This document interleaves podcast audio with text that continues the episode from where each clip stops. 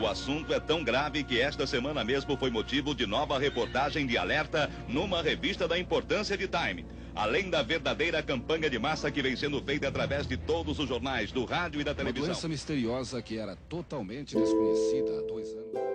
Nos anos 90 tivemos uma série de perdas de grandes artistas por um vírus que assustava o mundo inteiro. Cazuza em 90, Fred Mercury em 91 e Renato Russo em 96. Se você viveu essa época, provavelmente lembra do medo que existia em volta do HIV, os preconceitos contra homossexuais e as mortes drásticas que o vírus causava. O vírus HIV e a doença AIDS desafiaram a infectologia a partir dos anos 80 até meados dos anos 90. No meio disso tudo, um jovem médico se formava em 94 e iniciava sua carreira em saúde pública no interior do Rio Grande do Sul. E quando a gente faz que descobre que o, o paciente deu o HIV positivo, ou da tuberculose positiva, ou uma sífilis, uma hepatite viral, esse paciente, a gente conversa muito com esse paciente. A questão de orientação para ele, de, de, da vida sexual dele, da questão para ele não transmitir esse vírus, o, o caso da tuberculose bactéria, o caso da hanseníase também, que é uma bactéria. Então a gente tem uma, uma, uma logística e uma conversa com esse paciente até nível psicológica. A voz que você escutou é de José Valnei Pires, 54 anos, médico especialista em saúde pública e infectologista. Ele trabalha no serviço de assistência especializada em São Borja, tratando de pacientes com HIV, tuberculose, hepatite e outras doenças e infecções sexualmente transmissíveis, também conhecidas pelas siglas DSTs para doenças e ISTs para infecções. Ele também atua na urgência do Hospital da Unimed em Santo Ângelo e apoia no atendimento de pacientes com Covid-19 em São Borja. José tem 26 anos de experiência na medicina e ele já presenciou muita coisa que reflete sobre o que vivemos agora: a pandemia da Covid-19 e a situação do sistema público de saúde. Eu sei, você já deve estar cansado de ouvir sobre Covid-19 o tempo inteiro. E é por isso que esse episódio não vai tratar sobre o vírus SARS-CoV-2, mas sim sobre os vírus que nos atormentam e seu impacto no sistema de saúde do interior do Rio Grande do Sul, pela história de Volney. Começa agora o especial sobre saúde pública do Além da Terra Vermelha, um podcast sobre histórias extraordinárias do interior do Rio Grande do Sul. O meu nome é Larissa Burchard e esse programa foi feito para quem gosta de boas histórias e de informação. Seja bem-vindo e bem-vinda.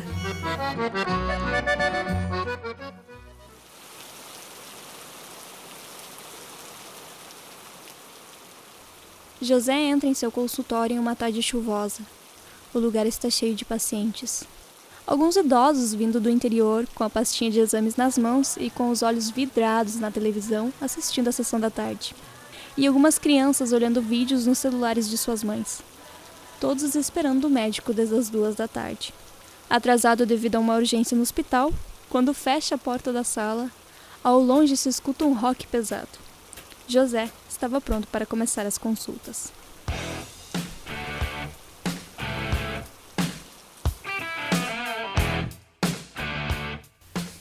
E foi assim que eu conheci José Valnei em seu consultório lotado. Ele atende na área da saúde da família, portanto não apenas idosos chegam ali, mas também crianças e jovens como eu, que estava prestes a descobrir a minha intolerância à lactose, mas bem, isso agora não vem ao caso. Eu conversei com José duas vezes, uma vez em maio e outra em junho, em dois momentos da pandemia. E na entrevista ele me contou um pouco como iniciou seu interesse pela medicina e pela saúde da família.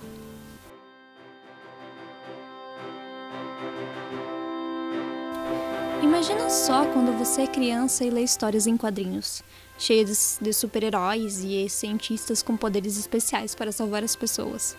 Então, sua mãe fica doente e a primeira reação que você tem é: preciso salvar ela. Essa foi a situação que deu o estalo na cabeça do José de 13 anos. Sua mãe teve que fazer uma retirada de rim aos 28, e com todos os cuidados que ela precisava ter, o menino aos poucos começou a entender que para salvar vidas, ele não precisava de superpoderes, mas sim de cuidado e muito estudo. Eu sempre quis trabalhar no serviço público, né? Eu cheguei a fazer cirurgia, eu fiz um ano de cirurgia, mas eu notei que como cirurgião eu era muito frio, calculista e eu quis sempre trabalhar na medicina pública, né, uma, uma medicina para ajudar as pessoas, né? Então eu optei por esse caminho e não me arrependo, né? Hoje, né, eu tenho um, um, uma clientela no consultório que tem mais de 10 mil pacientes cadastrados, é, como clínico, como clínico eu atendo muitos pacientes, a família inteira, atendo desde criança de 5 anos, de 3 anos, até o avô que tem 90 anos, então, é, isso é muito gratificante para a gente, porque a gente pode ajudar as pessoas. Né? Nunca pensei em ganhar dinheiro e ficar rico com a medicina também. O seu primeiro emprego foi como médico militar no Exército e também atendendo em unidades de saúde. Na época, a estrutura de serviço à família, os ESFs, nem existiam em São Borja ainda. Assim, ele e uma equipe de médicos, como dentistas e enfermeiros, faziam os atendimentos no interior dentro de um ônibus. Duas equipes saíam às 7 da manhã da cidade e seguiam para os distritos que compõem São Borja, como Sarandi e Iuporã, lugares que ficam a uma distância de 50 quilômetros. Dentro dos veículos, os profissionais tinham equipamentos e pequenos consultórios. Ficavam das 7 da manhã até as 4 horas da tarde atendendo as comunidades. Na época, São Borja não tinha tratamento para pessoas com DSTs e ISTs, os chamados Serviços de Atendimento Especializados, os SAIs. Antes, os pacientes eram levados para Santa Maria, Uruguaiana ou Porto Alegre, cidades bem maiores. Foi em 2002, após a criação do SUS e com a venda de remédios e tratamentos mais atuais para o HIV, que Volney, junto com outros médicos e gestores públicos, conseguiram trazer o serviço para São Borja. Esses pacientes nós conseguimos resgatar, 80, 90%, 90 dos pacientes conseguimos resgatar para que fizesse tratamento de São Borja. Então hoje praticamente a gente não tem ninguém fazendo tratamento fora de São Borja aqui.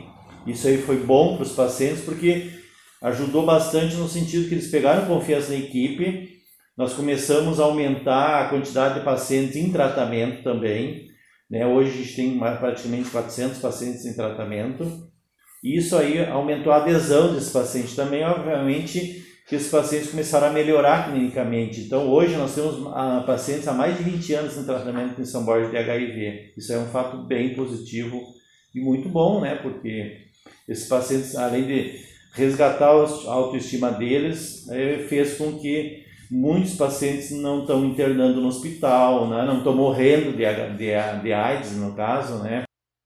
Os profissionais fazem a prevenção, o diagnóstico, o tratamento e o acompanhamento de AIDS, sífilis, hepatites virais e outras doenças e infecções sexualmente transmissíveis.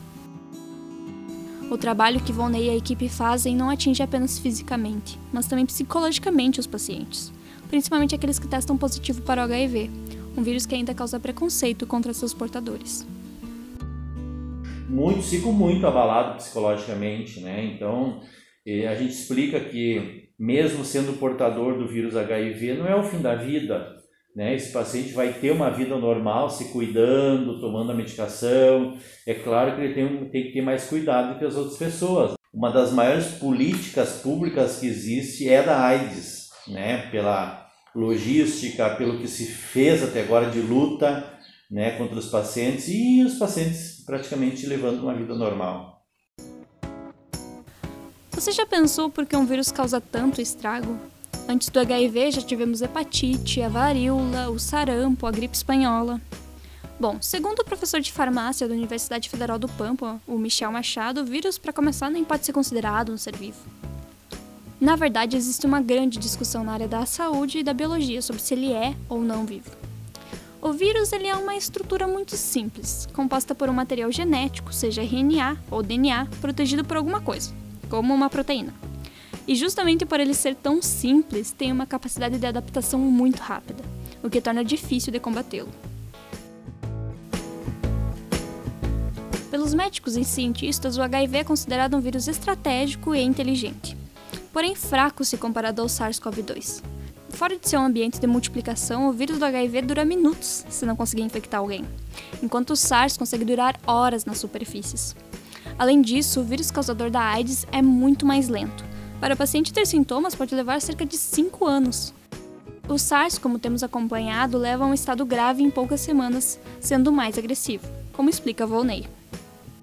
É, o vírus HIV ele já é um pouco mais demorado, digamos assim. O período de incubação do vírus HIV é de 60 a 90 dias. Então eu posso estar com o vírus HIV e não ter sintoma nenhum. E muitas vezes o paciente fica 5 anos assintomático. Né? É um vírus, digamos assim, é raro acontecer do paciente pegar o vírus HIV e morrer em 30 dias, 60 dias. É raro, é difícil acontecer uma situação dessa. Né? A situação é, do Covid é um vírus mais agressivo, né? é um vírus que realmente ele, em 3 a 7 dias ele já começa a fazer uma, uma situação bem grave dessa questão respiratória em função do que ele da multiplicação viral que ele acontece dentro do organismo humano, né? leva as defesas lá, lá embaixo e é, essa característica do Covid realmente é uma, é uma, uma, uma, diferença brutal e uma, e uma situação que a gente nunca tinha visto em termos de outros é, vírus patógenos. Né? O próprio H1N1, a gente viu, teve mortalidade, mas não tanto como está tendo do Covid-19 agora. Né? Ele é um vírus mais agressivo, é um vírus bem mais, é, que pode mais levar à mortalidade nós temos, para te, te ter uma ideia, a questão é, de 5% praticamente dessa população infectada pelo Covid levam para é, insuficiência respiratória e UTI. Os outros, os outros vírus não acontece isso, né? Então, a gente tem toda uma, é uma situação que a gente se deparou numa situação diferente, né? Total, como visto até agora, em termos de doença, em termos de patologia, e a gente fica de mãos amarradas porque até então a gente não conseguiu um medicamento eficaz para o combate do Covid. Fica mais uma situação mais, mais complicada dos profissionais de saúde atuarem nesse sentido, né? Mesmo que o SARS-CoV-2 e o HIV sejam tão diferentes, algumas lições que vieram após o HIV e a AIDS podem ser úteis nesse momento. Em um artigo escrito no Eu País, o jornalista Matthew Rodrigues explica o porquê a Covid e o HIV mostram como tratamos e nos relacionamos com o outro. Porque, apesar de serem bem diferentes, ambos nos afloram o impulso em culpar, criminalizar e prender os outros. Na AIDS, principalmente com a comunidade LGBT, muitos foram expulsos de suas casas e tiveram sua sexualidade condenada. Na Covid-19, vemos muita violência com profissionais de saúde que atuam na linha de frente do combate à pandemia, e estamos em constante vigília uns aos outros. De acordo com o Matthew, o julgamento que as pessoas faziam com os infectados do HIV e hoje a vigília que fazemos com as pessoas que pegam a Covid é uma tática nada efetiva para o coletivo. Envergonhar as pessoas só vai fazer com que fiquemos uns contra os outros por conta de uma coisa natural do ser humano, que é querer estar perto de quem amamos é, é muito importante porque também naquela época que começou o vírus HIV existiu muita discriminação contra os homossexuais, que era praticamente a gente dizia que era uma doença de gays, né? Que era muita discriminação que aconteceu. É, talvez hoje do Covid também, né? A gente tem uma situação de discriminação onde aqueles pacientes que a gente se suspeita que tem Covid muitas vezes são afastados e aconteceu muito isso, até inclusive na Espanha, na Itália, onde profissionais de saúde foram hostilizados, médicos, enfermeiras que trabalharam no hospital, é, em locais onde prédios e moradias é, né, eram muito discriminados em função de, do medo né, das pessoas se contaminarem, mas a gente sabe que né, a gente, muitas vezes o, o paciente pode estar com Covid e não está apresentando sintomas. Então, isso tudo é, é um, digamos, desafio para a ciência, na verdade, né? porque a gente vai estar tá enfrentando nova realidade, talvez vai mudar muito até mesmo a relação humana, né? em função da gente ter aquele contato com o que a gente tinha, de abraçar, de beijar, né? de aperto de mãos, que hoje não pode ter. Então, tudo isso é uma situação da gente se proteger e se cuidar mais ainda, na verdade. Né? O nosso julgamento deveria estar indo para os políticos e o próprio vírus, e isso está ligado à estrutura de saúde, que precisa que pensemos em coletividade e participação política. Mas, para explicar isso, vamos voltar 40 anos.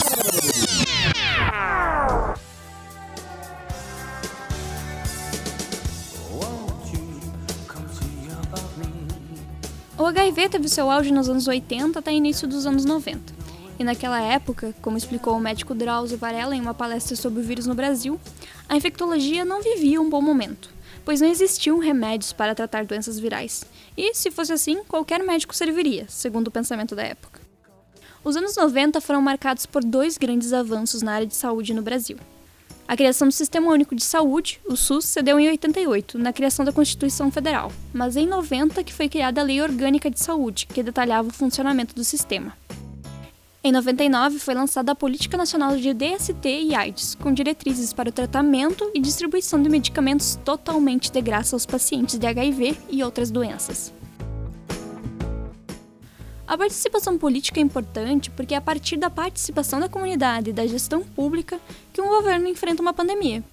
Como explica o documento da Política Nacional de AIDS, DSTs, uma política é uma ação que o Estado faz frente a um problema que a sociedade apresenta. E é nesse momento que entra o Sistema Único de Saúde, uma reivindicação de saúde pública que atenda a todos. O SUS é um dos mais complexos sistemas de saúde pública no mundo, com acesso universal e gratuito para toda a população do país.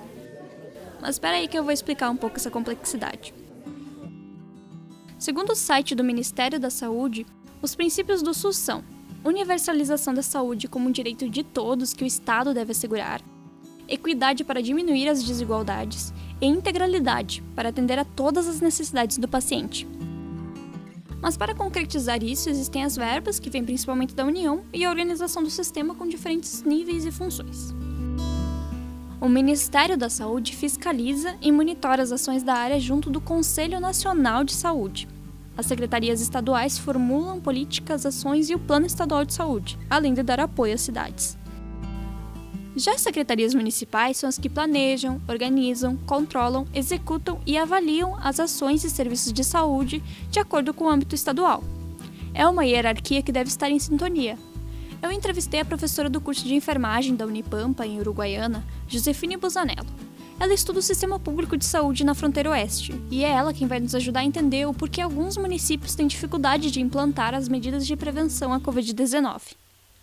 Eu acho que isso está muito associado à organização prévia, entendeu? Então, o que, eu visualizo assim na fronteira?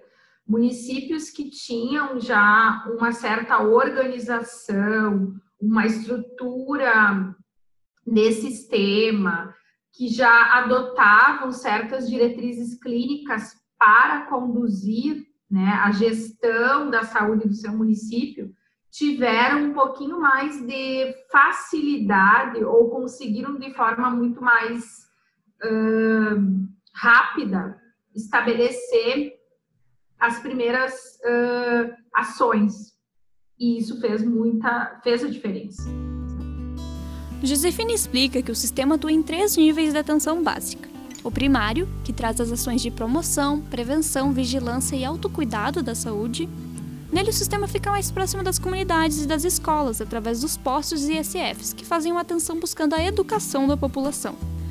O nível secundário é uma assistência de complexidade média, representado principalmente pelas unidades de pronto atendimento, as UPAs, que atendem em casos de urgência e emergência. E o nível terciário, que é de alta complexidade.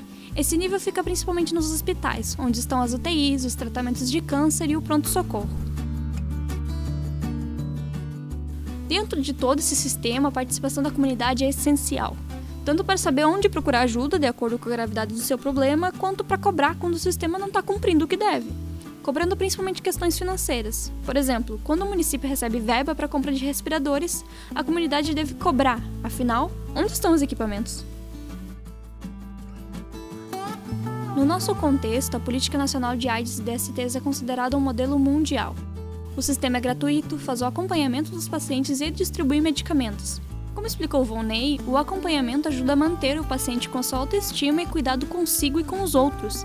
É o que o SUS propõe: atender a todas as necessidades de maneira universal e gratuita. Consulta, tratamento e acompanhamento de graça já são oferecidos pelo SUS, mas algumas dificuldades enfrentadas pelo sistema, como a falta de gestão e de médicos, podem dificultar a sua efetividade. A má distribuição de médicos em todo o país é um dos problemas que mais se agravou com a pandemia. De acordo com a pesquisa demográfica médica 2018 da Faculdade de Medicina da Universidade de São Paulo, que tem o patrocínio do Conselho Federal de Medicina e do Conselho Regional de Medicina de São Paulo, 55% dos profissionais de todo o país estão concentrados nas 27 capitais. É, São Borja é uma cidade distante, né? Uma cidade que que não oferece muitas atrações também para os profissionais médicos fixarem residência aqui, mas eu acho que com a partir de agora a, essa situação na nossa a medicina vai melhorar em muito no sentido que os profissionais estão sendo mais reconhecidos pelo trabalho, né, no, no, tanto na, na linha de frente do Covid como nas estratégias de saúde da família, que é importante hoje, né? A gente sabe que é uma profissão que foi muito desvalorizada, que precisou, né? A gente agora cada vez mais está se mostrando o trabalho dos médicos e enfermeiros na linha de frente do combate. E isso aí é, é, é extremamente importante, né? De, de valorizar esses profissionais, tanto na questão de remuneração e quanto na questão de, de incentivo também, né? Para ampliar a oferta de profissionais, o governo federal abriu mais editais do Mais Médicos, o programa criado em 2013 para suprir a falta de médicos no interior do país. Porém, segundo uma reportagem exclusiva da Gaúcha ZH, no Rio Grande do Sul, até junho, 140 cidades ainda estavam à espera de profissionais para preencherem as vagas ofertadas. São Borja, com 60 mil habitantes, tem 30 médicos disponíveis no sistema. Desses, nove foram contratados pelo Mais Médicos, tendo ainda duas vagas disponíveis. Para os distritos e comunidades da região, existe um médico disponível com uma equipe móvel, conforme foi informado pela assessoria de comunicação da Prefeitura de São Borja. É uma realidade bem diferente de Itaqui, um município próximo de São Borja com 37 mil habitantes, e que, segundo a reportagem da Gaúcha ZH, até julho não havia nenhum profissional contratado do Mais Médicos. Com a falta de profissionais, os que estão trabalhando acabam sobrecarregados. Volney faz parte do grupo de risco da Covid-19.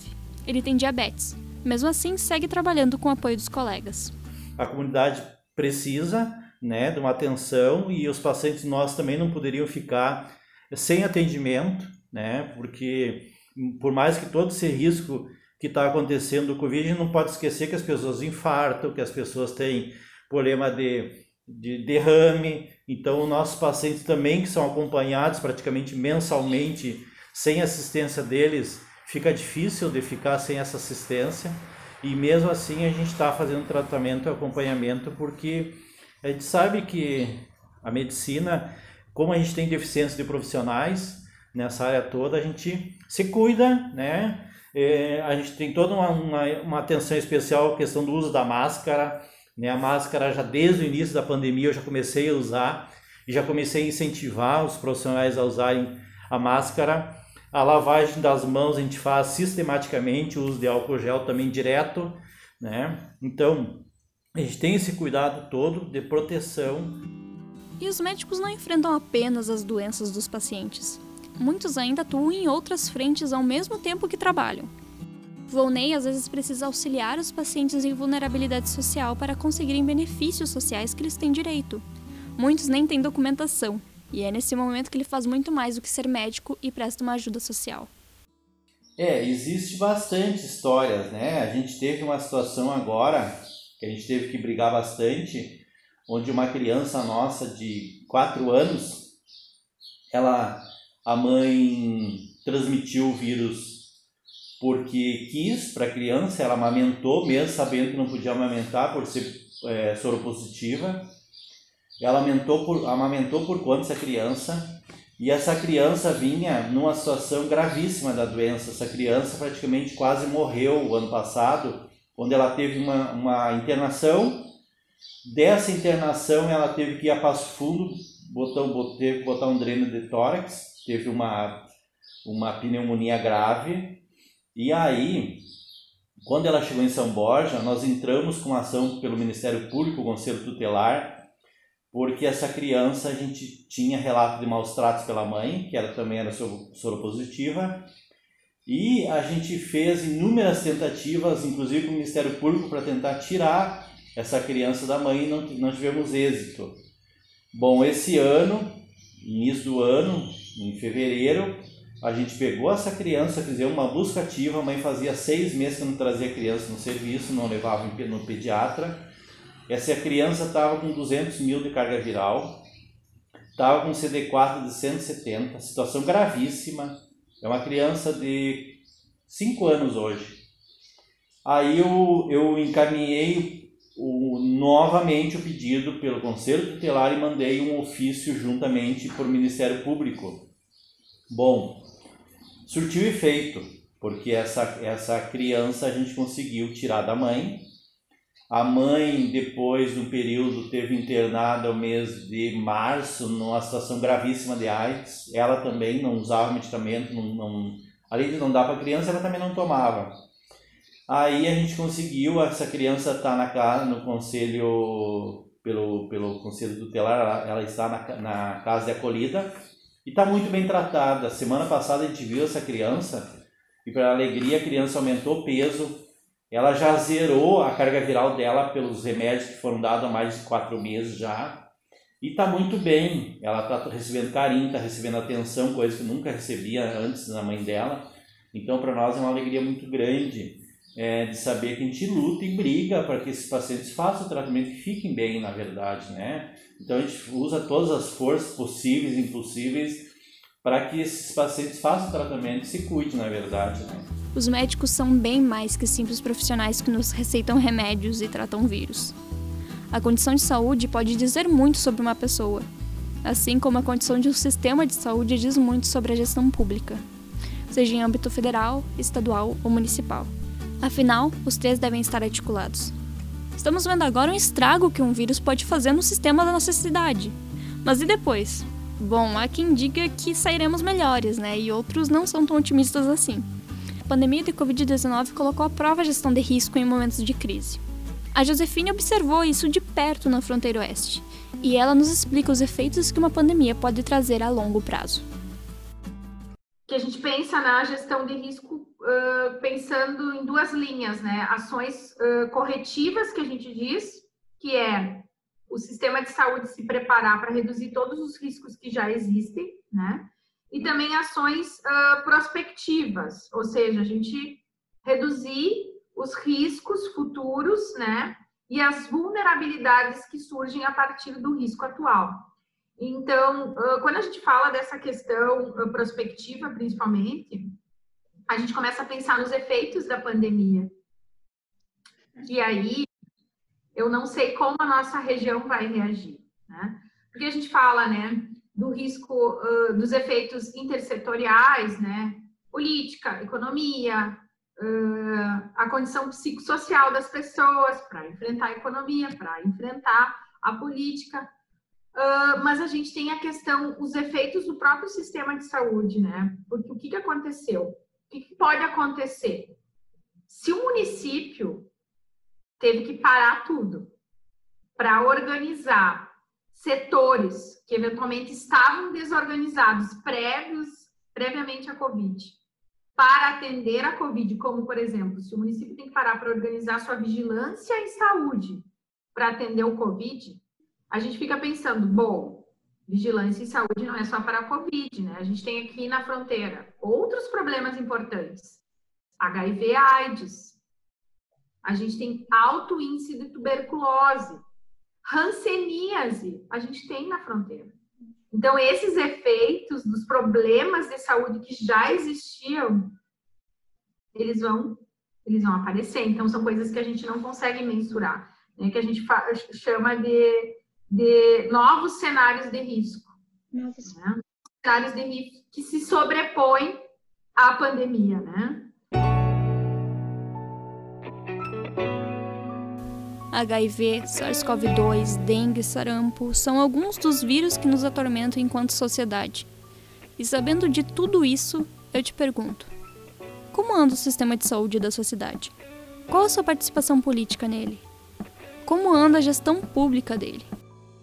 Então esse caos na saúde também está sendo provocado talvez por falta de investimento básico, né? Falta de investimento de médicos, de enfermeiro, que esses profissionais não eram é, reconhecidos. Então isso aí a gente pede atenção especial dos governantes que escutem, né? Essa a, a, pessoal técnico, as recomendações, a gente pede que o comércio também tenha cuidado, não adianta, a gente sabe que hoje é, essa situação da pandemia é séria, não é uma brincadeira, não é uma gripezinha comum.